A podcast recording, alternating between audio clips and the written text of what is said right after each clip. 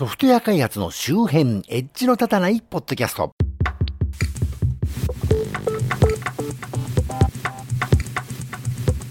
どうもどうもすっかりご無沙汰していました。どっこい生きてるシャツの中、いろいろサボってたら太ってしまいまして、シャツのサイズもすっかり変わってしまった町田です。というわけで今回も最先端とは言い難い地方在住の私が、独断と偏見でちょっと気になったテク関係、主に情報セキュリティ関係を中心としたネット上の話題をと言い方なんで紹介するコーナーです。えー、随分経ってしまいましたが、今回は令和3年1月の話題です。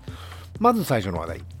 2021年インターネットと IT が大きな転換期へイノベーションから規制倫理の時代へ Google、Facebook への大型訴訟が示すもの。インターネットウォッチに1月2日に載っていました。一部読みます。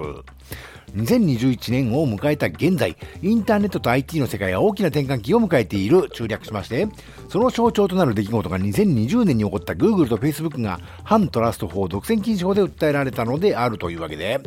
今までは割と IT 系といいますかは、アメリカのね、ビッグテック企業というのは優遇されてるってわけじゃないんでしょうけど、まあやりたい放題やってきたわけですが、特にヨーロッパ方面から好き勝手すんじゃねえよってのはね、論調が強まっていたのが、アメリカ国内でもね、かつてマイクロソフトが訴えられたように、独禁法の疑いで調べられるようなご時世になってきて、どうもイケイケどんでんどんではね、なくなってきてるんじゃないかという話ですな。しかし、マイクロソフトの時もね、結局マイクロソフトが国に金払って済んだだけで、だったようにね、思うのと、最近そのビッグテックって言われている、いわゆる GAFA、Google、Apple、Facebook、Amazon にね、なぜかマイクロソフトがいなかったりしてね、なんかしっとマイクロソフトだけ問題視されなくなっちゃってるのはどういうことなんだと思ったりするわけですけどね。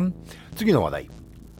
東京五輪パラリンピックの開会式を約半年後に控え大会組織委員会がサイバー攻撃に対処する要因ホワイトハッカーを220人要請したことが4日分かった。大規模なシステム障害が起きたピョンピョンチャン五輪冬季大会を教訓に世界が注目する開会式などへの攻撃を想定。育成した人材を中学に大会を守り抜く構えだということで、あの、これ、今年のニュースでいいんでしたっけ？という感じがしますがね、確かオリンピックって予定では去年やってたはずだったのではと、まあやんないよりはね、遅くてもやった方がいいんで、まあいいんですけど、1ヶ月遅れニュースでね、ですけどね、うちね、ものすごい古い話題を使ってる感じになっちゃって、ちょっとうちのポッドキャストどうなのよっていう感じでモチベーション下がっちゃったりなんかしちゃったりなんかしちゃったりするんですけどね。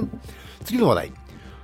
コロナ陽性者の個人情報9500人分が流出、クラウドのアクセス権を誤って公開状態に、えー、福岡県が謝罪 IT メディアニュースに1月6日に載ってました。一部読みますが、福岡県によると県とやり取りを行っていた医療従事者が20年11月30日、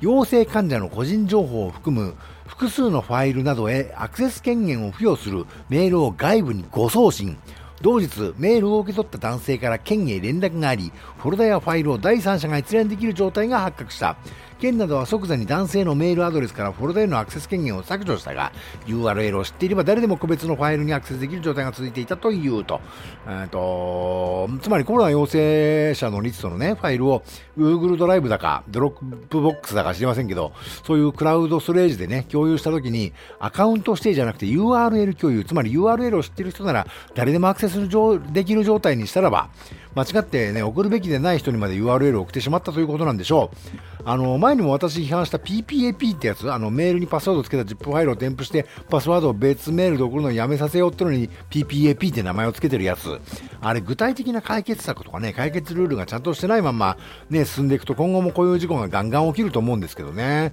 そもそも PPAP ってやめろって何度も言ってるんですけどね。まあ、これはまた次なんとかの何かの機会で話題にしましょう。次、FOSS に貢献している人の多くは、セキュリティに関わることに消極的海外セキュリティインターネットウォッチに1月7日に載ってました。一部読みます。今回の調査結果をまとめてしまうと FOSS に貢献している人の多くは脆弱性の修正などのセキュリティの必要性を認識しているものの実際に自分がセキュリティに関わることに関しては対しては消極的で中にはセキュリティを魂をかけ枯れさせる雑用ソウソウルウィザーリングチョイス。えー、チョイスじゃねえや。ソウルウィザーリングチョア。なんて読むんだこれ。耐え難いほど退屈な手続きの障害。などとまで考えている人が存在する実態が明らかになっていますということでね。FOSS なんだね。FLOSS じゃないんだね。まあいいや。えー、なんですかね。セキュリティのことって考えるの楽しいですけどね。まあセキュリティのことだけ考えるのと他のことを考えてセキュリティを考慮しなきゃ、考慮しなきゃいけないっていうのってのはね。まあ脳みその使い方は違うかもしれないんですけどね。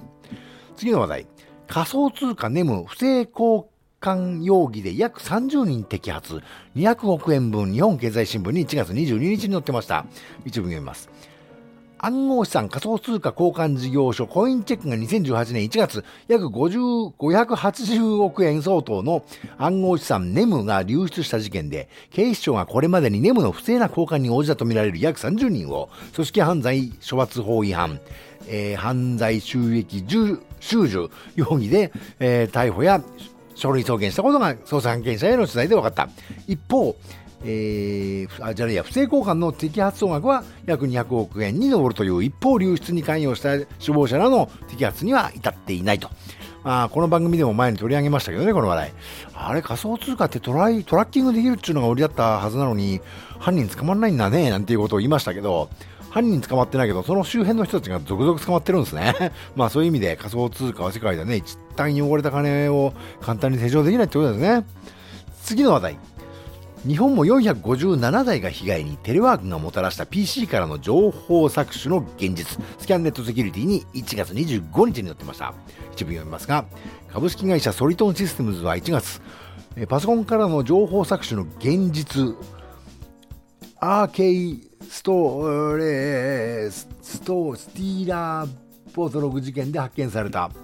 読めない。えー、はい。PC12,841 台の情報漏洩と日本の被害という記事を公開したと。